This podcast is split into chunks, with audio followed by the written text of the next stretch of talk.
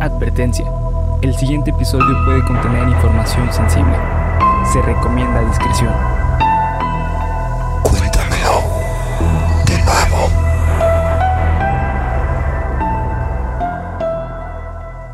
Geek Supremos presenta Cuéntamelo de nuevo, el podcast en el que su anfitrión y servidor, César Briseño, Polo, los llevará a ustedes y a mi amigo y compañero Bernardo Herrera. por un viaje a lo desconocido, lo absurdo, lo aterrador y lo increíble. Bienvenidos al capítulo 79, bienvenidas, bienvenidos, bienvenides eh, a un capítulo más mundialista de este su podcast favorito de cultura geek y misterio. Este, ¿no hace chistoso que hablemos de cultura geek y misterio? Es como los que venden bolsas de marca y Sí, güey. en Obregón. Como de lo mejor de dos mundos solo en Geek Supremos, amigos. perros. Hablando de eso, síganos en nuestras redes sociales, en. Geek Supremos, en cada una de ellas. Estamos en Twitter, ya somos Tweetstars. Ya tenemos 10 likes por tweet y No, dos güey. retweets por tweet. No sé, siempre eres la misma persona que retuitea. Te mando un saludo a ti, amigo. Voy a sacar tu nombre y te, lo- y te voy a mandar un saludo. Este, pero amigos, empieza diciembre y vienen muchas cosas muy chidas, así que manténganse en sintonía, por ahí las van a estar viendo. Pero por ahora vamos a aterrorizarnos porque pues no hay mucho más que decir. Eh, vamos a estar tristes porque perdió México. Para este día creo que ya jugó México contra Arabia o es mañana, así que ah, no creo que es hoy el partido de México contra Arabia, así que a ver cómo nos va. Pero vamos a preparar un clavado de 3 grados de dificultad con giro inverso para entrar a... Cuéntamelo de News. Me imaginé un este así. Clavista, güey. sí. Eh, el clavadista de Serbia se prepara, empieza a hacer sus mamadas y se avienta, güey. Cuéntamelo de news, cabrón. Cuéntamelo de news. Motherfuckers. Camping John Goodall, ubicado en el kilómetro 2893 de la Ruta Nacional 3, cercano a la localidad de Río Grande. Lo que iba a ser una tarde de recreación en familia terminó en un misterio sin resolver que hoy en día, 14 años después, todavía está muy lejos de hacerlo. Fabián Herrera y María Elena Delgado sufrieron la peor pérdida para un ser humano, específicamente para un padre. Eso es perder a un hijo. Y cuando digo perder, me refiero literalmente a que eso fue lo que le pasó a la pequeña Sofía Herrera. Se perdió, perdida, completamente. Nunca se supo más de ella. Ah, Una niña de tres años, Ah, su madre. en un día de campo que iba a ser normal, desaparecida. ¿En, en dónde fue, dijiste? En la localidad de Río Grande, en Argentina. Ok. Así que saludos a toda la banda argentina. Los hechos. La familia iba a un día de campo, como nos... eh, bueno, en un momento les voy a platicar eso. Eh, iban a un día de campo y todo parecía que iba a estar muy tranquilo. En la mañana del 28 de septiembre del 2008, esto no tiene tanto, eh, güey, 2008. La familia se dirigía hacia el camping John Goodall, ubicado cerca de la localidad de Río Grande. Se detuvieron en un pequeño súper eh, supermercado a comprar víveres e incluso se encontraron con una pareja amiga y sus hijos que iban para donde mismo. Normal. Sí, tranquilo. Hasta el momento, tranqui. Aproximadamente a las once y media, María le acomodó su chalequito a la pequeña Sofía de tres años para que acompañara a su papá. Ella se volteó a arreglar unas cosas en la cajuela para el día de campo y a partir de este momento nunca más volvieron a ver a Sofía. Ah, cabrón. Así Desaparecida, como si se hubiera desvanecido en el aire. como, o sea, es como, ah, deja agarro esta mi, mi hija, güey. Exactamente. Ah. Tal cual. Se volteó. Ah, bueno, ya vamos a empezar a comer. Desaparecida. Ninguno de los dos papás, los papás se distrajeron Un segundo, güey. un segundo. Y Sofía desapareció. Verga. Cito textualmente, se calcula que pasaron nueve minutos desde que llegamos al lugar y hasta que desapareció. Empezamos a buscarla enseguida. Alguien se la llevó. No sé por qué ni para qué, pero pido que sigan buscando a mi hija, declaró María Elena Delgado para el diario La Nación en el 2018. El Camping Norte, ex John Goodall, ya no se llama así, porque lo cerraron por dos años y le cambiaron el nombre y todo el pedo después de que desapareció la niña. Es una zona de 15 hectáreas de puro bosque y en ciertos lugares, lugares perdón, es un paraje medio desértico. Debido a que el camping estaba cercado, la búsqueda comenzó casi de inmediato, aprovechando las primeras horas que era siempre en una desaparición son las más importantes, hecho. ¿no? Se trajeron varias brigadas de policías, guardabosques y perros de búsqueda. Sin embargo, nunca se volvió a saber de la pequeña Sofía ni de a dónde podría haber ido. What? Esto es, fíjate, de todos los casos de desaparición que hemos visto, para mí esto es uno de los más raros. Pues sí, güey. O sea, porque es como. O sea, déjame volteo y ya mi hija ya no está, güey. Sí, sí, digo, no O es sea- como que, bueno, hablemos del caso de Lisa Lam, ¿no? Ajá. Ella, pues, se veía que estaba muy alterada y que estaba mal por No, algo. y hay videos de que. Claro. Ya haciendo, o sea, caminando la madre. Pero esto, pues, una niña pequeña así de la nada, güey. Porque nadie vio, ni nadie supo, ni nadie pudo decir nada. Incluso hay teorías que dicen que de gente un poco ociosa, este, que dicen que se la llevaron los duendes del bosque y que se la llevaron al centro de la tierra, o incluso hay gente que dice, ah, se la llevó, se la llevó un águila, se la llevó un cóndor, porque qué otra lógica, qué otra respuesta lógica hay a una desaparición tan rápida, pues muy pocas, muy muy pocas. Lo más eh, razonable que podríamos pensar es que la secuestraron, ¿no? Que alguien se la llevó, tal cual. Eso es lo que persiguen los papás. Las teorías que se han barajado son muchas, pero la más aceptada es que fue secuestrada. Un testigo específicamente fue llamado dos veces con periodos de separación de varios años entre llamado a testificar y dio las mismas descripciones.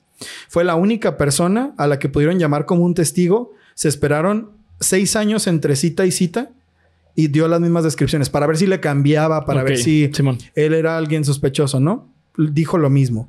Él dijo que vio a un hombre llevándose a Sofía y dio la descripción que llevó a la policía a tener el único sospechoso que este caso ha tenido. En 14 años, el único sospechoso. Ni siquiera, porque salió varias gente muy pasada de verga, creo que lo voy a mencionar más adelante, que culpó a los mismos, a los mismos papás. De que ellos la mataron y la enterraron y eso salió luego, luego a desmentirse. Hubo mucha gente que se aprovechó de este caso. Sí, me imagino. Y eso es algo terrible. Eh, él dijo que vio un hombre llevándose a Sofía y dio la descripción. bla, bla, bla. Un hombre de nacionalidad chilena llamado José Dagoberto Díaz, al que le apodan el Espanta la Virgen. o sea, como el Espantaviejas, pero Espanta a la Virgen, güey. Este güey, este güey está un paso más No, allá. muy arriba. güey, Para sí. que si tu amigo crees que no puedes llegar más lejos, Recuerda que hay alguien que la apodan así, güey. el espanta la virgen. No el espantaviejas, la virgen, güey, que es como ya de, ok, big deal, ¿eh? Big deal. Este, sin embargo, el juez encargado de llevar este caso, el señor Daniel Cesari Hernández, ha declarado, todavía no lo encuentran, cito textualmente. Lo busca Interpol con código rojo. No sabemos si está vivo o muerto tampoco, porque en el medio estuvo la pandemia. Hallarlo es algo que queda fuera de nuestra esfera de posibilidades. Porque déjame decirte una cosa. Déjenme decirles una cosa. Este caso está activo. Ok. Este caso todavía da noticias. Hace unos meses salió una noticia que les voy a leer ahorita. Eh, pero entiendo de dónde viene esto que dice la policía. Pues bueno, güey, imagínate. Se cruzó la pandemia Sí, después claro. de años de dar con un solo sospechoso. Pues sí, sí me imagino que ahora es mucho más difícil. Sí, claro, güey. Siento que en este momento ya, pues las probabilidades empiezan a volver un poco adversas eh, con respecto a la familia y de encontrar a Sofía por esto mismo. Pero también los papás dicen que no, güey, que realmente les están, les están dando largas. El papá dice, bueno, voy a llegar a eso, voy a llegar a eso antes de adelantarme. A lo largo de los años, los padres han convocado a diversas marchas con colectivos que promueven la búsqueda de Sofía y de otros niños desaparecidos. Ellos mismos han declarado en otras veces que creen que a Sofía, es lo que iba a decir, se la llevó alguien con poder o que la tienen secuestrada personas protegidas porque las investigaciones no han No avanzado han avanzado, Simón. nada en 14 años. Pues sí es muy probable, güey. Es difícil ah, siendo la persona que me, que me, Gustavo, la persona que me mandó este caso, me platica que es la localidad de Río Grande. Es un lugar enorme, güey. Ok. Es muy, muy grande. Entonces, bueno, hasta donde sé. Entonces, siento que ha de ser complicado. Ah, y además está en la frontera entre Chile y Argentina. Entonces puede estar en un país. Sí, O en no, otro. eh, eso entorpece mucho las investigaciones, güey. Entonces, Sí. ay, que sean lentas, pues se entiende. Pero también que no hayan encontrado nada en 14 años, Sí, es mucho, güey. también me hace pensar como de, en verdad no están. Y siendo que los padres han hecho mucho ruido de este Sí, caso. claro. Mucho, muchísimo ruido, como debe ser. Pero no se ha encontrado nada. Es raro. Este caso volvió a cobrar fuerza, precisamente por eso nos enteramos en meses pasados, porque supuestamente salió el testimonio de una persona que dijo conocer a una joven que podría ser Sofía, ya que este diciembre de 2022 Sofía cumpliría 18 años. Ya. Ay, cabrón, me ahogué. Perdón, es que es la impresión. Delgado relató que hace unos meses una mujer la contactó a través de Facebook y le indicó que hay una adolescente de 17 años en San Juan muy parecida a su hija, niña que había sido adoptada de muy niña. No dice exactamente de qué edad, pero pues cumple con las, Con las con las características. exactamente. Cumple uno o dos meses después que mi hija, pero es muy parecida. Es una nena adoptada que tiene muchas características similares a Sophie. Tiene la misma edad que tendría ahora ella. Y de todo lo que vi y viví durante todos estos años, pienso que, incluso por los antecedentes, podría ser mi hija. Nunca pierdo las esperanzas, expresó María, María Elena. La madre de Sofía solicitó una prueba de ADN al ministro de Seguridad de la Nación. Cito eh, textualmente, Aníbal Fernández, ante mi insistencia para practicarle a la niña el estudio en San Juan, dijo que no había ningún problema y que se iba a pedir, expresó. Sin embargo, por el momento la justicia de Tierra de Fuego desestimó la posibilidad de hacer el análisis tras cotejar con la justicia de la provincia de San Juan los datos filiatorios de la menor, o sea, no hubo análisis. Simón. Eh, en este portal del que saqué esta información, que me parece que es el Diario de la Nación, creo, este, mm, hay comentarios Ajá. de gente que se queja de este hecho, que dicen, ¿por qué no le hacen la prueba de ADN? ¿Por qué le están ocultando? ¿Por qué le dan largas a la madre? No sé qué tan fácil sea hacerle una prueba de ADN a una persona aleatoria de, oye, tú te, te pareces a alguien, te vamos a hacer una prueba de ADN. Sí, no, pues no es tan sencillo, güey. Porque digo, si llegan conmigo, sí sería como de, ay, ¿por qué, güey? ¿O para Sí, qué? no, ¿sabes? güey. O sea, al menos de que sea orden judicial, me imagino que ha de ser, güey. Posible, pero así como de tú te pareces y te tienes que hacer una prueba, pues no, güey. Sí, es como muy extraño, ¿no? ¿Y quién sí, eres tú? ¿Y por qué tienes, chingados? tienes derecho a negarte, güey. Claro. Totalmente. Entonces, es lo mismo. Las investigaciones se traban y Sí. cada que los padres van a encontrar algo, pues, y la gente se molesta por eso. Pero digo, yo trato de comprender la situación de los policías o de la ley. Bueno, no sé, también lo digo muy fácilmente porque yo no tengo hijos, como hemos dicho antes, pero imagino que para los padres debe ser algo muy frustrante que no avance nada. Incluso consideraron cambiarse de juez y de abogado y todo. No sé Sí, si lo hicieron, pero Sí, pues sí, está cabrón. lo mismo, hasta el momento nada de información. Este caso sigue activo por lo que si aquí podemos aportar algo al caso y de los videos de TikTok que a veces tienen bastantes, bastantes views, queremos recordarles a todos los amigos argentinos y chilenos y sobre todo de zonas aledañas a Río Grande que el número de alerta Sofía, porque a partir de que Sofía se perdió se instauró la alerta Sofía, es el 134. Lo- El número es el 134 por si tienen alguna información específica. Tenemos una idea de que esto ha de ser muy difícil para los padres, así que mm, con el afán de no insultar a nadie y de al contrario esperar ser una especie de, de- de medio para que más gente conozca este caso, porque hasta que me lo mandó Gustavo Ochoa yo no lo conocía, pues si alguien tiene algún tipo de información, este caso todavía puede ser resuelto. Y podemos ayudar de alguna forma a que Sofía todavía vuelva a su casa. Sí, claro, sí, por supuesto. Entonces, este, saludazos, Gustavo Ochoa, muchas gracias por sugerirme este caso. La verdad es muy interesante, es lamentable, pero ojalá que pronto se pueda arrojar algo de luz. Sí, ojalá, esto, ¿no? ojalá, ojalá. Por ahora, vamos a empezar con el capítulo número 79, que va con dedicatoria especial, pero ahorita después de la intro del capítulo les digo. Todo esto y más al volver de estos comerciales.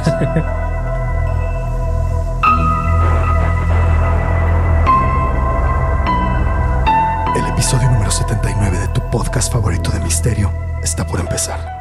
Apaga la luz, sube el volumen y prepárate para aterrarte con Cuéntamelo de nuevo. Ay, ya suena con madre, güey. Lo escucho aquí y me da SMR, güey. Un día me voy a dormir, güey. Cuéntamelo. Imagínate. Es que es relajante, güey. Señor. Amigo, Jo- Joven. Sí. despiértese. Ya, no mames, señor. Este capítulo va patrocinado por Ámbar Cassandra. Así que este capítulo es para ti, Estrellita. Gracias por apoyar este proyecto. Pues bueno, güey. Este, y también le vamos a agradecer de paso a Bruno Díaz. Bruno Díaz, estás cabrón, Master. Estás como Puerto Rico. Este, ¿no me has dicho de qué quieres capítulo? ¿Eh? Ya ahí viene, Sí, ahí güey. viene corriendo, ahí viene corriendo Batman de Tim Burton, pero no hay capítulo de cuenta. Así. Ahí viene corriendo con su traje y luego va a cruzar la calle y vol- Y volteé así el pendejo. Ay, ya le metí un vergas esto, güey. Ya estás rompiendo el set, güey. Estoy- perdón, güey, perdón, es que no mames. Este, pero está abierto, los comentarios están abiertos para que lo hagas, para que lo hagas. Eh, ellos son los patrocinadores actuales de este canal, eh, porque todavía no hay miembros del canal, pero los queremos mucho, los queremos mucho. Y también los queremos mucho a todos los demás que no son los patrocinadores. A todos los queremos por igual. Bernacho, cuando te pregunto sobre misterio en el mundo, ¿qué lugar es el primero que se te viene a la mente? El triángulo de las Bermudas. El Triángulo de las Bermudas. Sí, sabía. Quizás amigos, ustedes pensaron en el Triángulo de las Bermudas y para ustedes es que va este capítulo, porque hoy vamos a conocer los mitos y realidades de uno de los lugares, si no es que es el lugar más misterioso del planeta, junto con el Área 51, junto con Stonehenge, todos son los grandes de los misterios. Este capítulo específicamente... Mi me- cuarto también. Eh, tu cuarto. Sí, güey, ya hay tanta mamada acumulada, güey, que no se cae debajo de, cada cosa acumulada. Me, me platicaste que te has metido un ropero y, y estaba nevando adentro. Sí, güey, un, un león me recibió. Sí, un león que habló, sí. Y Tilda Swinton, un pedacito también.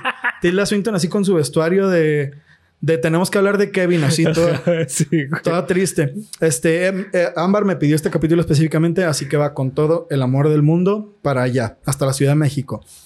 De acuerdo al portal nationalgeographicla.com, el Triángulo de las Bermudas está formado por 1.1 millón y medio de kilómetros cuadrados en alta mar dentro de un triángulo equilátero. De ahí su nombre. Es imaginario, güey. No creen que hay un triángulo, güey. Sí. Porque mientras estaba haciendo esta investigación, ah, cómo la gente cree de verdad que hay un triángulo dibujado, güey, así en el mar, güey. Pero no, güey, es, es imaginario. Sí, sí, sí. Es como el Ecuador. Son coordenadas, es- sea. o sea, no es una línea que de verdad divide la tierra, güey. este, que forma las puntas de las islas. Bermudas, Puerto Rico está cabrón, como dice Bad Bunny, y Miami en Florida. Florida Man, Estados Unidos. Por sí mismo, es un lugar totalmente paradis paradisiaco, perdón, e incluso la isla de Bermuda es un lugar que es totalmente vacacional. Es así, si vas a Bermuda es porque tienes dinero y vas a ver así el pinche mar Caribe y todo el pedo. Si llegas. Sí, es que llega. Si llegas, güey. Pero ¿por qué hay tanto misterio alrededor de este lugar? ¿Quién le dio tan mala fama a un lugar tan increíble en la Tierra? La mañana del 6 de diciembre de 1945, despuesito, despuesito de que se acabó la Segunda Guerra Mundial, la tripulación del vuelo de práctica número 19, el famosísimo vuelo 19, conformado por 14 personas y 5 aviones, salió en un vuelo de práctica que, según los testimonios del el teniente David White, eh, no debía ser nada difícil. Ok. Ok, contexto rápido. Salieron cinco aviones en un vuelo de prueba, todo bien, a par- a- de una base eh, militar, Militar, marítima. ¿no? Las condiciones climáticas eran normales y no había razón que justificara lo sucedido. Se trataba de un ejercicio habitual. Cito textualmente al teniente. Debían volar 60 millas hacia el este, hacer un vuelo bajo y bombardear los restos de un barco hundido. Vuelo de rutina, ¿no? Simón. Vamos, bombardeamos una zona que está de la vera que bombardeamos, vamos a matar un chingo de especies marinas. Por, sí, güey, ¿por qué van a y nos regresamos. Pues porque somos Estados Unidos, cabrón. ¿Cómo que por qué? O sea, para asegurarse que están muertos, Ah, ahogados. que-. No, no, no, no, güey. No, no. Perdón, güey, es que como que me desconecté, güey. Como que leí aquí guerra y bombardeos y dije, oh, oh my God. Ah, God Oh my. God, what's, happening? motherfuckers. Exacto, güey. Empezó a salir aquí una pinche bandera tatuada. Empecé a poner bien gordo, güey, también. Esa primera parte del ejercicio parece que fue de acuerdo a lo planeado. Después debían hacer, eh, sí, después debían hacer una práctica de navegación. Todo bien, güey. Fueron, hicieron lo que tenían que hacer, tenían que hacer un vuelo de reconocimiento. Debían volar aún más hacia el este, 75 millas aproximadamente. Luego hacia el norte y finalmente de regreso a la base a Fort Lauderdale. Fue entonces que comenzaron los problemas. Tun, tun, tun. Se les apareció un pinche tiburón. Tiburón. tiburón maldito, güey. Al acabar el bombardeo, eh, esto es una cita textual del, del teniente, el instructor llamó diciendo, mis brújulas no funcionan, que es uno de los signos más comunes Sí. que pasan en el Triángulo de las Bermudas. Relata White. Divisó una isla y aseguró el, el comandante del, del grupo saber ya dónde se encontraban. Él pensó que estaba en los Cayos, pero luego determinamos que en realidad estaba en el norte de Bahamas. Contexto. Los Cayos son la punta al sur de la costa de Florida. Entonces el operador de radio recomendó al instructor que se dirigiera al norte, hacia el Golfo de México, luego de nuevo hacia el este en dirección a Florida para regresar. Eh, Charles Carroll Taylor era el instructor encargado del vuelo que partió con los pilotos en proceso. Eh, síganme en Instagram, Piano Man en proceso. Él era un piloto muy experimentado, pero no conocía la zona, por lo que las instrucciones que dio no fueron muy claras porque las brújulas empezaron a fallar como les expliqué antes. Además de que los cabos se empezaron a dar cuenta de que algo estaba mal Ajá. y le dijeron, no, es que hay que volver. Y no les hizo caso, güey. No, es que yo soy el vergas, güey. Claro. Porque- sí, güey. O sea, ¿cómo le Sí, van a hacer caso, güey? ¿No? O sea, porque eran los cabos en Baja California, güey. Era en otro lado. ¡Ay, no mames! ¡Qué buen chiste, güey! Comedy Gold. ¿Cómo digo? Comedy Gold. Este, no, porque eran cabos, güey. ¿Cómo van a Sí, mandar a un, sí, a sí. un instructor, güey, no? Porque donde gobierna capitán, no cabe marinero, güey. Ah, no mames, güey. Esa no la conocí. ¿Es lado de la bamba? Creo que no, creo que es diferente el plan, la frase, güey. Pero Pero quedó perfecto, güey. Mira, mar, cabo, Sí. eh, marinero, güey. Marinero, Sí, que capitán. se fue a la mar, güey. Pues Mari Marimar. exactamente. es una novela, ver, y ver. Ya no, todas las referencias, porque este amor es azul como el mar azul, güey. Ya, ahí lleguenle, güey, con referencias de mar, güey. Ya nos fuimos a la chingada. Este, entonces lo que pasó fue básicamente, si ustedes se ubican Bahamas, Florida y ¿qué otra les dije? Eh, la isla de, de Bermuda. Van a ver que entre Florida y Bermuda todavía hay una distancia muy larga. Entonces estos güeyes sí estaban bien lejos. Simón. Estaban bastante lejos de la costa de Florida. ¿Qué fue lo que hizo que les fallaran las brújulas? Nadie sabe, güey. Pero lo increíble es que minutos después la comunicación se perdió unos instantes y fue cedida finalmente a uno de los pilotos que dio los últimos testimonios de la flota y a mi parecer los más terroríficos, güey. Cito textualmente. No sabemos dónde estamos. Todo es... No podemos distinguir nada. Creemos estar alrededor de 225 millas al noreste de la base. Minutos después dijo, el agua tiene mucho oleaje. Estamos completamente perdidos. Envíen ayuda urgente. Ajá. David White cree que el vuelo 19 acabó en el agua sobre las 7 de la tarde a unas 150 millas de donde debía estar. Ok. Para ese momento ya había caído la noche y estaba y había una tormenta sobre esa zona, güey. Entonces, básicamente perdido. Perdido totalmente, sin oportunidad de rescate. Perdido. como, como, Como Stitch. como Stitch. Perdido. después de esos momentos, eh, perdón, después de estos mensajes, la preocupación se volvió alerta y se mandaron a dos hidroaviones PB Mariner a buscar a la flota perdida. Y ya que a la vida le parece muy gracioso que las cosas pasen así, güey, uno de los aviones de rescate también se perdió. No mames. Fuck, güey. Sí, qué feo. Entonces, y este avión, peor, güey, porque este avión no tuvo ni oportunidad de comunicarse. Este avión, donde el misterio empezó a cobrar mucha fuerza, al menos entre los militares, porque los otros aviones se supo, bueno, algo falló y se cayó el avión y se estrellaron. Pero los que falle un avión militar está muy cabrón. que ¿no? fallen cinco aviones militares, güey. Sí, güey. Está muy cabrón. Sí. Pero donde dijeron, bueno, güey, pues a lo mejor fue un error humano y este güey los mató a todos. Lamentable. Pero que se perdiera un avión Sí. que iba completamente cargado de gasolina, con brújulas perfectamente calibradas. ¿Cómo- ¿Por qué? Pasó exactamente lo mismo, pero este no tuvo ni la oportunidad de decir nada, güey. Entonces, es una de las cosas que se dice el Triángulo de las Bermudas. Que las brújulas en este lugar fallan y las telecomunicaciones fallan. Entonces ya no tuvieron forma de, de decir nada a las bases. A partir de este momento es que comenzaría la leyenda de un lugar embrujado o del demonio, como dice la gente, en las Bahamas. Sin embargo, el nombre Triángulo de las Bermudas como tal llegó hasta el año 1964, cuando la revista Argosy Magazine publicó un artículo llamado El Mortal Triángulo de las Bermudas, en el que se hablaba de muchas desapariciones de barcos y aviones, así como la que les acabo de contar. Algunas inventadas, Sí, claro, como siempre, güey. algunas, eh, porque era una revista especializada como en casos de ficción y esas cosas. Entonces, algunas sí fueron inventadas, otras sí fueron cosas reales que se recapitularon desde principios del siglo XX, o sea, desapariciones reales de barcos. Mm, Pero bueno, de ahí en adelante la leyenda empezó a cobrar fuerza porque efectivamente transporte que pasaba se perdía.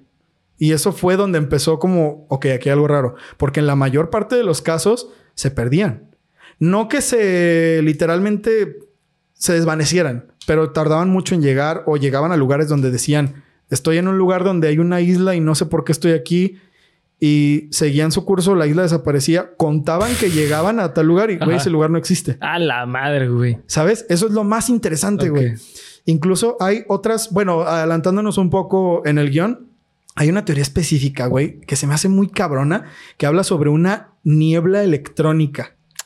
Una niebla, o sea, lo que dicen es que los aviones cruzan una niebla que se, que se hace muy densa y en cuanto, en cuanto la cruzan, los sistemas empiezan a fallar. Se cree que esta niebla es una especie de vórtice espaciotemporal que saca los aviones a otro lado Y los lleva a otra parte. y los lleva a otra parte. Y cuando la terminan de cruzar, regresan a su realidad en otro lado del mundo. Entonces, eso es algo que se supone que ha pasado. Sí, se lo he escuchado mucho, güey. Es algo de lo que se cuenta. Ve tú a saber si es Pues real, güey. güey. no. Ve tú a saber si es sí. real. Está difícil comprobarlo, ¿no? Digo, que- ponen en, en, en, pues en tela de juicio el prestigio de los militares que son pilotos, güey. O sea, imagínate ser un militar así y decir, güey, me pasó esto. Sí, Pues, claro. Sí, es Arriesgas como- mucho. Sí, claro. Sí, sí, sí. No, y especialmente porque es- esos puestos se requieren que las personas estén como lo más sensatas posible. O sea, no, no pueden poner a alguien que tenga un brote psicótico, güey. ese Exactamente. tipo de puestos, exactamente. Por eso hay algunas historias incluso que probablemente ni se han dicho. Por eso Sí, mismo. claro. El escritor de ficción, eh, de ficción, perdón, Charles Berlitz, fue el primero en publicar un libro sobre el Triángulo de las Bermudas. Libro con el mismo título, El Triángulo de las Bermudas, donde recopila muchos informes de barcos y aviones que desaparecieron en la zona. Pero después se sabría que estaban cambiados debido a que él era un escritor de ciencia ficción. Claro. Algunas de las cosas fueron exageradas y otras fueron incluso inventadas de que no hay ningún registro de que un barco haya pasado por aquí, eso lo inventaron, pero bueno. Sin embargo, y para la época, este libro fue tomado como una realidad y una advertencia. Esta es la guía para que no vayas al Triángulo de las Bermudas. la madre. Entonces la gente empezó a tener pánico Claro. del Triángulo de las Bermudas. Este es un periodo como entre los 70s y los...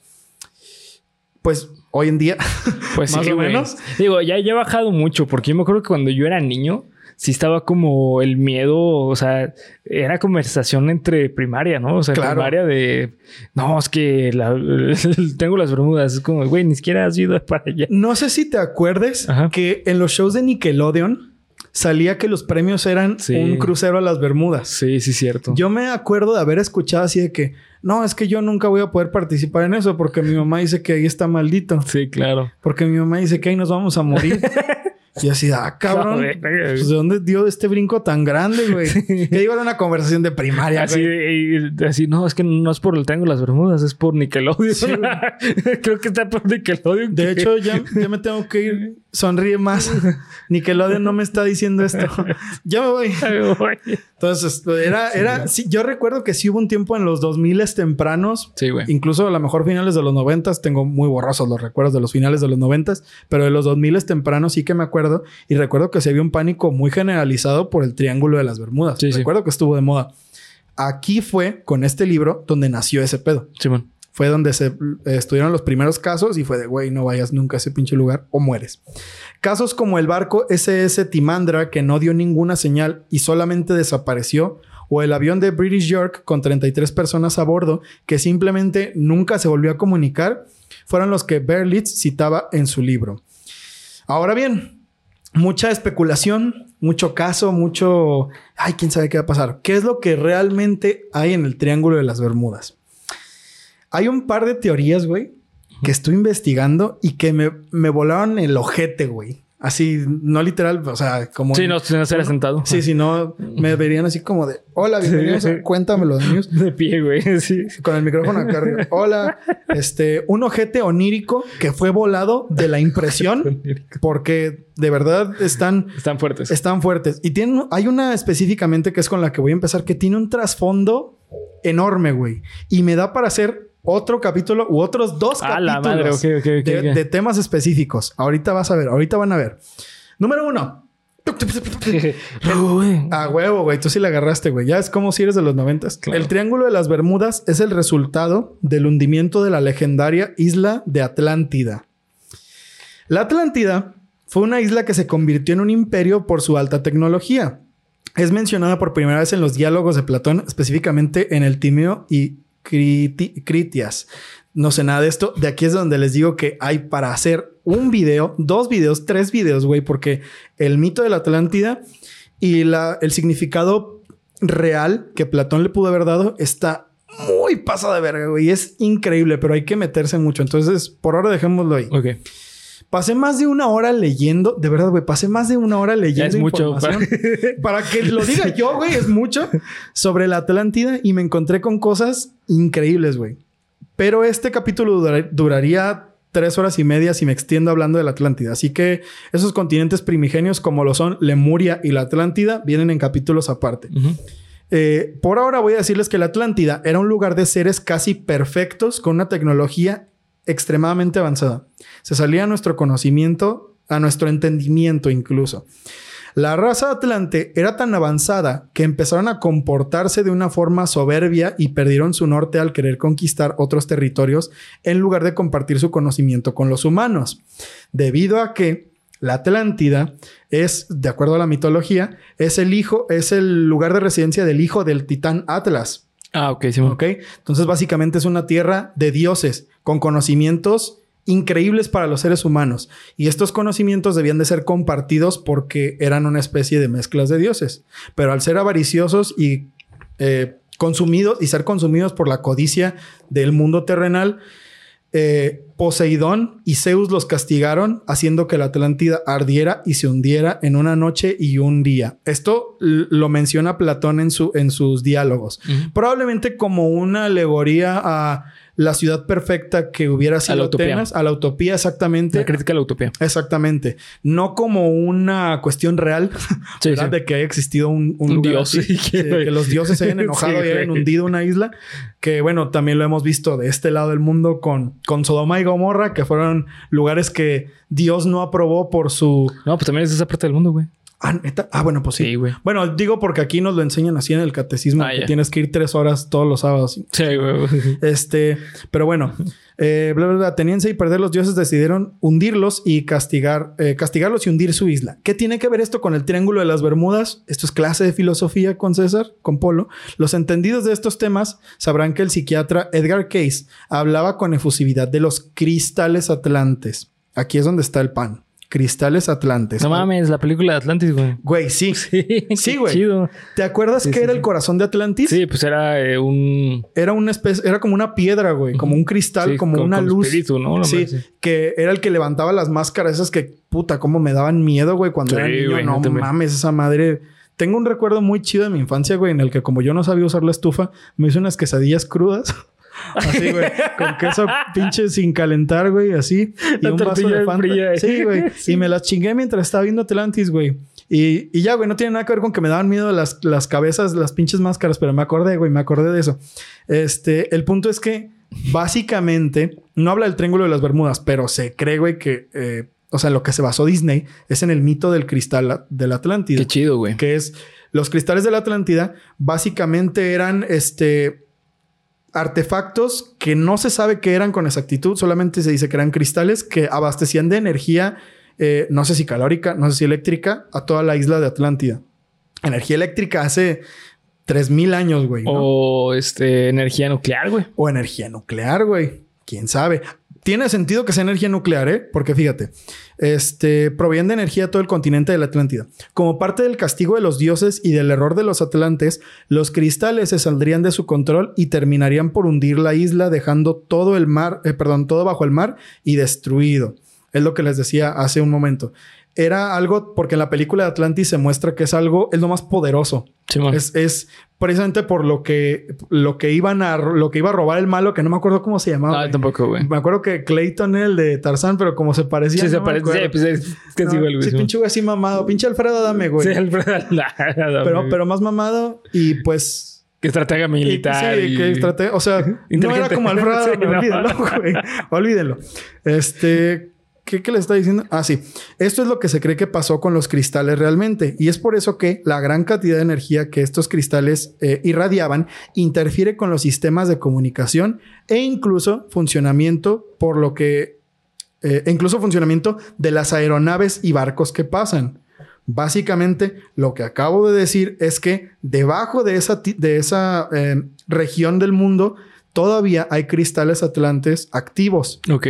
Y son tiene una energía tan, pero tan, pero tan pesada, tan fuerte, que interfieren con los sistemas de funcionamiento de los aviones. Y eso, eh, fíjate que eso pasa mucho, güey, cuando hay guerra. Eh, hay, eh, cuando hay, hay un estallido, una bomba o algo parecido, muchos sistemas eléctricos dejan de funcionar. Eso se llama MP, M- M- M- MPV, algo así. MVP, el de la... El de la, el de la WWE, no, este. sí, sí tiene un nombre, güey. Es bomba. mm, No, no creo cómo se llama, pero el punto es que muchos sistemas eléctricos de- dejan de funcionar. Por eso, güey. Se sabe, se sabe. De hecho, una vez leí, no sé si sea cierto, tú sabes mucho más del tema de Chernobyl que yo, que los helicópteros no pueden entrar, no podían, no sé, No, sí, a sí. Chernobyl. No, sí, sí, sí podían, güey. El, el pedo, eh, la razón por la cual no lo hacían, güey, era porque puedes morir. O sea, Mm. Pero no afectaba la- la- los sistemas de funcionamiento de los aviones. creo que lo que, lo que fallaba eran las hélices, se sobrecalentaban y se. Mm. A esa clase de cosas Sí, me man. refiero, güey. Que hay fallas técnicas, mecánicas, Sí. electrónicas en los Por la dispositivos. radiación. En este lugar específicamente. Pues sí tiene sentido, güey. Sí, güey, por la radiación tan fuerte que todavía hay. Sí. Por eso es una zona, eh, esa zona de en medio, en primer lugar, pues no hay nada. Y en segundo lugar, es inhabitable. O sea, no hay una isla que se pueda habitar, obviamente. Pero se dice, ¿y por qué hay un hueco tan grande? No, o sea, no debería de haber tierra ahí porque de Florida hasta acá está la siguiente isla, siendo que acá abajo donde está Cuba está todo corrido de islas hacia, hacia, Sí. hacia las Bahamas, no hacia Bermudas. Como de, bueno, Bueno, pues es geografía, güey. O sea, es este cuestión. Bueno, es que geografía, este. Pues sí, geografía, o sea, tiene que ver con la Tierra, o sea, Sí, sí, la sí, Tierra. sí, digo, pero bueno, tienen un punto de decir, bueno, Está porque- curioso. Sí, está curioso que ahí no haya nada, siendo que al lado hay mucho, hay mucha tierra, ¿no?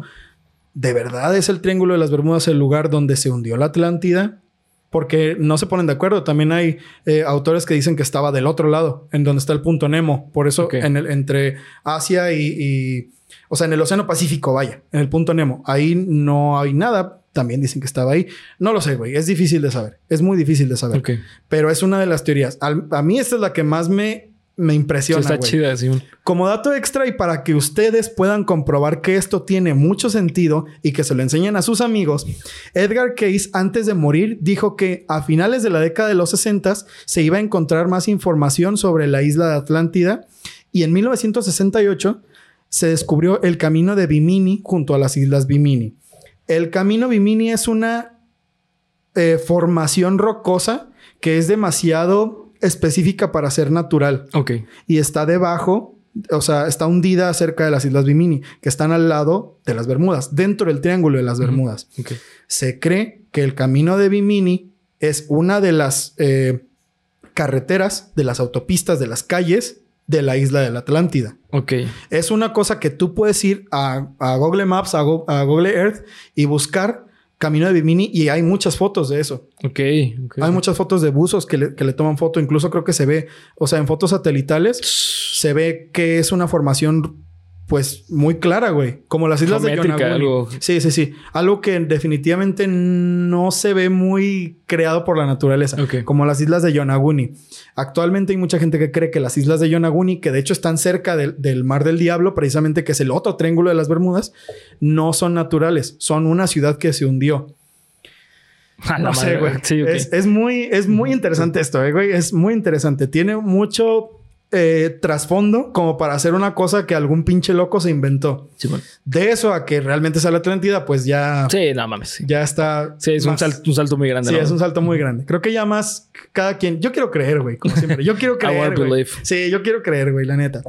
Teoría número dos. Un agujero negro es un objeto extremadamente masivo, como yo, güey. No mames, pinche Masivo. pinche objeto masivo, güey.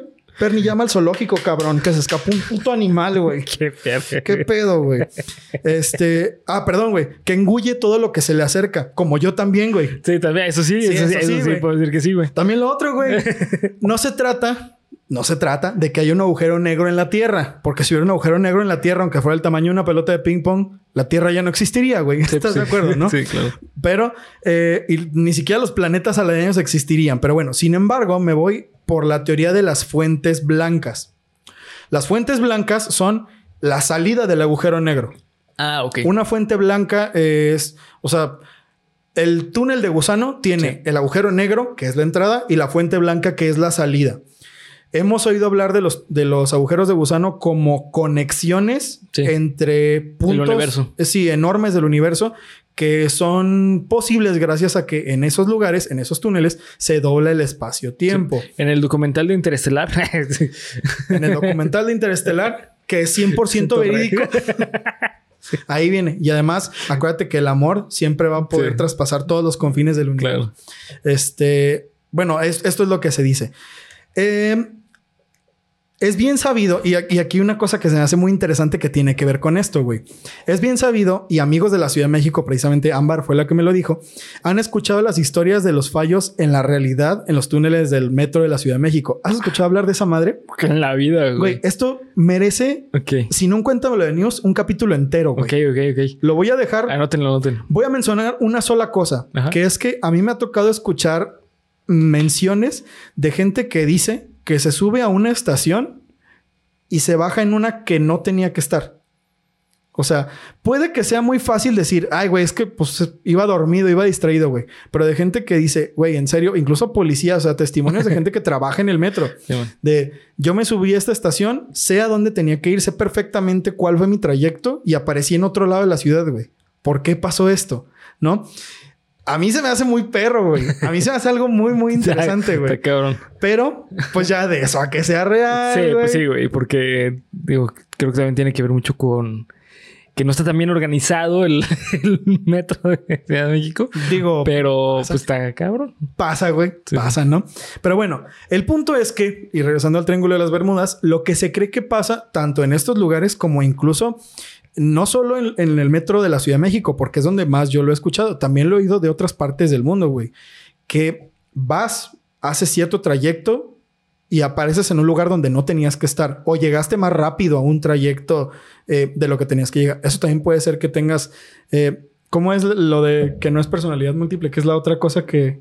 Ah, es un brote psicótico, güey. Un brote psicótico, ¿no? Sí. Que simplemente tienes más... Eh. Sí, dentro de tu cuerpo y perdiste el tiempo. Chequen el capítulo de Billy Milligan. Eh, pero no, en este caso se supone que es porque hay lugares que están cargados de cierta energía para, ten- para hacer este, un- una, fuente, una fuente blanca. Entonces tú vas, pasa el tiempo y apareces en otro lado misteriosamente. Esto es lo que se cree que hay en el Triángulo de las Bermudas. Eh, regresando al Triángulo de las Bermudas, se cree que esta zona es un portal en el que se doble el tiempo y el espacio y va a salir quién sabe Dios a dónde. A otra dimensión, a otra línea temporal, a otra época en nuestro tiempo, porque hay aviones y hay restos de, de aeronaves que nunca se encontraron. Ya. El Triángulo de las Bermudas es un lugar donde el oleaje se pone muy agresivo. Se cree que muchos de esos restos que desaparecen no se encuentran en el perímetro porque ya, lo- ya, sol- Sí, ya ya los están. arrastró el mar bien cabrón, ¿no? Pero los creyentes de estos casos dicen que estos transportes, al entrar en este eh, Fuente Blanca, salen en otro lado, incluso Ajá. en otro tiempo, Ya. en otro espacio, en otra dimensión, aquí mismo en la Tierra. Que esto sea real o no. Es como lo del tren que viajó en el tiempo en, en Roma, ¿sabes? Eso es un, un- Sí, una fuente blanca, un tren que viajó en el tiempo que apareció, ¿qué? 50 años antes. Que se supone que fue una cosa que pasó. El hombre de Tauret, los Beatles nunca se separaron. Es lo mismo. es lo mismo, esa, esa cuestión de, de- I want to believe. I want to believe, cabrón. De, de verdad que, que es, es interesante, güey. Es Sí, interesante. Es una de las explicaciones de por qué no aparecen los restos y por qué simplemente se pierden las comunicaciones. ¿Y por qué se separan las bandas? Y por qué se separan las bandas. Las fuentes blancas, eh, eh, básicamente, la fuente blanca existe, los Beatles se separan. se separan, sí. Y los de Badfinger se mueren. Se mueren. Así que tengan cuidado con las fuentes blancas si ustedes son músicos. Esa es la moraleja. Y la última teoría de la que quiero hablarles viene de los testimonios de Bob McGregor y de Bruce Gernon, de su libro The Fog, a never before published theory of the Bermuda Triangle. Después de flexearme sobre los cabrones para que vean que sé hablar inglés, que hablan sobre una cuestión específica que muchas personas también han dicho ver en los alrededores. Relatan en muy resumidas palabras, porque el libro existe por si ustedes lo quieren leer, que iban en un avión cuando atravesaron lo que les decía hace rato, lo que describen como una niebla electrónica que hizo que todos los sistemas del avión fallaran al mismo tiempo. Ni siquiera como de esta madre dejó de funcionar y luego esta y luego esta. No, no, no, güey. De pronto el avión dejó de funcionar, apagado completamente, ¿no? Eh, casi dos horas después de vuelo, aparecieron en una zona de Miami en la que ellos no tenían ni idea de cómo habían llegado, siendo que iban hacia el otro lado y que no pudieron haber llegado en dos horas. Ok. Que no pudieron haber llegado ahí en tan poco tiempo. Por lo que se cree, bueno, aquí ya estamos combinando otras teorías, ¿no? Que es lo de lo de la fuente blanca, que estos güeyes cruzaron por la niebla electrónica y que el espacio se dobló y los sacó en Florida. Los escupió. Y los escupió en un lugar terrible, un lugar donde todas las pesadillas son realidad, donde los cocodrilos se meten por tu baño. Sí, güey. Florida. Florida. Florida, güey. No se crean amigos que están allá en Florida, los Nah, queremos mucho, pero sí pasan cosas muy raras, güey, allá en, Florida. Tienen que aceptarlo. Este, llegan a este tiempo de. Eh, bueno, hay otros, hay muchos testimonios incluso de pobladores. ¿Qué pasó, Bernacho? No mames, es, es que tu camisa Sí, tenía sed, güey. Sí, no mames. Hay muchos testimonios de los pobladores de la isla de las ¿qué? de las Bermudas que dicen que en ciertas épocas del año se pone una niebla muy densa, güey, y que no saben por qué es. No tiene ninguna explicación lógica a lo que ellos han visto, solo se pone niebla y cuando cuando se pone así dicen que no debes navegar porque vas a desaparecer, Ok. porque son los espíritus del Triángulo de las Bermudas o la energía del Triángulo de las Bermudas y que te va a tragar la tierra y que vas a morir. Entonces, mucho se habla del Triángulo de las Bermudas, güey. Muchísimo. Pero ¿cuál es la realidad? Bueno, lo más razonable, en primer lugar, es que todos sean errores humanos, güey. Sí, claro, pues sí. Eso es lo más lógico. Eso es lo que más se, se habla. Incluso el del vuelo 19 que desaparecieron seis aviones. Bueno, güey, a lo mejor el... Perdón, a lo mejor el, el- el comandante, el instructor, pues bueno, güey, cometió un error que le costó la vida a todos los demás. Sí. Y los de los vuelos de rescate a lo mejor iban asustados, güey. O a lo mejor las condiciones de vuelo no eran apropiadas. Mira, güey, ahorita eh, hablando de errores humanos que pueden, o sea, están así cagados o que es como de muy misterioso, güey. Ok, a ver. Eh, el otro día Ivette fue al concierto de Harry Styles Ok. y, y menciona el fotógrafo de, de Harry. Yo no- me imagino que sí es posible, güey, que por tanto grito se rompió su lente de la cámara, güey. Ajá, ¿sabes? Entonces es como de. Yo, yo cotorreando con Ivette y le dije así como de. No mames, seguramente se le cayó y dijo: No, es que Harry está tan cabrón, estás tan cabrón que. Sí, güey. ¿Sabes? Lo hizo Pero- sentir bien. así. No, güey, No, fuiste tú. no, güey. fuiste tú. No, mira, mira. Güey, ¿tú crees que esto es de caída? No, Sí. mi hermano. es que estás cabrón. O sea, yo, yo no fallé. Ay, ¿Cómo pendejo yo? No. No. güey. Mira, deja- déjate toco. Ay, cabrón, estás ardiendo, güey. Damn, man. You're on fire, man. Damn, man. O sea, sí, güey, se entiende, güey, se entiende. O sea, los errores humanos muchas veces, Sí, por más eh, ridículos que parezcan, existen, güey. Sí, que sí, claro. Una persona haya matado a una tripulación entera de aviones, pues puede ser, güey, por un error de cálculo y más si no quería recibir órdenes de los demás. Existe, güey. Que se hayan perdido tantos barcos y todo ese pedo, pues Puede ser, güey. También otra cosa que se dice es que hay ciertos puntos de la Tierra, no me pregunten cómo, porque no sé. De hecho, Ámbar es bióloga. Ámbar podría, Ah, ¿es bióloga? podría aventar algo de luz sobre, sobre esto. Date, date en los comentarios. Energía electromagnética, puntos en la Tierra que tienen más energía electromagnética que otros. No sé ni siquiera cómo funciona eso, que hacen que las cosas no funcionen porque no es el único lugar. Hay más lugares en, en el mar, hay más lugares en tierra donde se supone que esto pasa, pero no sé, güey. La verdad no sé. Bernie, ¿tú qué crees? Ya como últimas conclusiones, que sea lo que pasa en el Triángulo de las Bermudas. Eh, yo creo que tiene que ver eh, con errores humanos. Totalmente. Sí, totalmente errores humanos.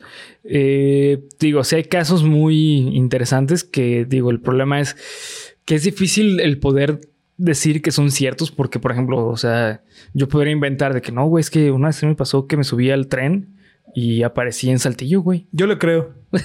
y alguien puede decir, yo le creo. Yo le creo. Sí, ¿sabes? O sea, eh, por eso yo lo pongo mucho en duda. Yo creo que va más parte de, de error humano, eh, más que por algo tan Increíble. místico ¿no? y, Sí. ajá, Simón. Porque además hay mucho mito, güey. Sí, claro. Que digo, también está muy interesante ese concepto de. Yo no, cono- yo no conocía ese concepto del. eh, luz blanca, ¿cómo? De la Fuente Blanca. Fuente blanca, Simón. O sea, eso está. Está interesante, güey. Pero, pues no sé, güey. O sea, está raro. Está raro. Es que es muy difícil, güey. O sea, estamos hablando ya. Ahí nos metemos en viajes tempor espaciotemporales, güey. ¿No? O sea, que bueno, poco a poco los misterios del universo se van revelando. Sabemos que existen los agujeros negros. Ya se le pudo Ya. tomar la foto a uno. Antes era de ciencia ficción, ¿eh, güey? Sí, claro, O sea, el agujero negro era de ciencia ficción. era- Hasta que no existió la foto de un agujero Sí. negro, no se sabía que No, no. existían, güey. Sí. O sea, que sepamos que existe un agujero negro, aunque ustedes no lo crean, tiene cinco años, cuatro Sí. años de, de- de- de que adquirimos ese conocimiento. No, y no te veías tan, tan grande, güey. El concepto del cohete surgió como una historia de ciencia ficción, güey. Es verdad. ¿Ya habías hablado de eso una vez? No, hablamos lo de lo de la bomba atómica. Ah, güey. lo de la bomba atómica, Sí, cierto. Tienes razón. Atómica. Atómica. Eh, pero bueno, no sé, queridos amigos, queridas amigas, queridas, queridas amigues, me gustaría, nos gustaría leer sus opiniones como siempre acá abajo en los comentarios. ¿Ustedes qué creen que pasa en el Triángulo de las Bermudas? Ay, ¿tienen alguna historia? ¿Han viajado a, a alguna parte de esas de la isla de la isla de las Bermudas, de las Bahamas, de Florida? Ojalá que a Florida, ¿no? Ojalá que no. o no, ojalá que nomás a Disney y ya. ¿O ha pasado algo en Disney? ¿Quién sabe, Sí, güey? ah, sí, Imagínate. sí, estoy bien Una curioso. fuente blanca te. Oye, güey, si es cierto, uno de los misterios de Disney estaría Sí. perro, güey. Hay una fuente blanca en Magic Kingdom, güey. Aunque Magic Kingdom creo que está en California, güey. Pero nada, nomás se me ocurrió, güey, por decir. Este, cuéntenos qué opinan ustedes, amigos. ¿Creen que esto es real o ficción? Bernie, por favor, una semana más. eh, a punto de entrar diciembre. Quiero que cierres este capítulo, por favor, güey. Recuerden seguirnos en todas las redes sociales que se encuentran como Geek Supremos en cada una de ellas. Acá abajo en descripción encuentran todos los links fácil y sencillo. Departamento. Geek Supremos. Departamento de Recursos Humanos de Geek Supremos. Encargado de salchichonería. Favor de pasar al área de cajas. ¿Te das cuenta que todos los que hablan en micrófono de supermercado o algo así tienen ese tonito? ¿Por qué no hay uno que hable así como de, a ver, hijos de la chingada, ¿dónde está el güey? Pinche Pinoles, cabrón. Te están buscando, güey. Hay una señora Órale. que necesita jamón, güey. ¿Qué pedo? Ponte las pilas, mi rey. Sale. Ya se corta. Sí, güey. Güey, yo iría a súper, güey. Sí, claro. Yo, yo no volvería a comprar nunca en un súper, güey, que no sea, que no sea ese, güey. Sí, güey. Pero bueno, queridos amigos, eso fue todo de su capítulo número 79. La siguiente semana viene el capítulo 80. Después de 80 eh, veces que hemos sido felices con Cuéntamelo de nuevo, esta semana eh, no, que, que no sea la excepción. Eh, queremos leer sus comentarios, síganos en nuestras redes sociales y disfruten su miércoles. Mistebroso. Esto y más. No, eso ya pasó. Adiós. El siguiente miércoles. Esto y más el siguiente miércoles. Adiós.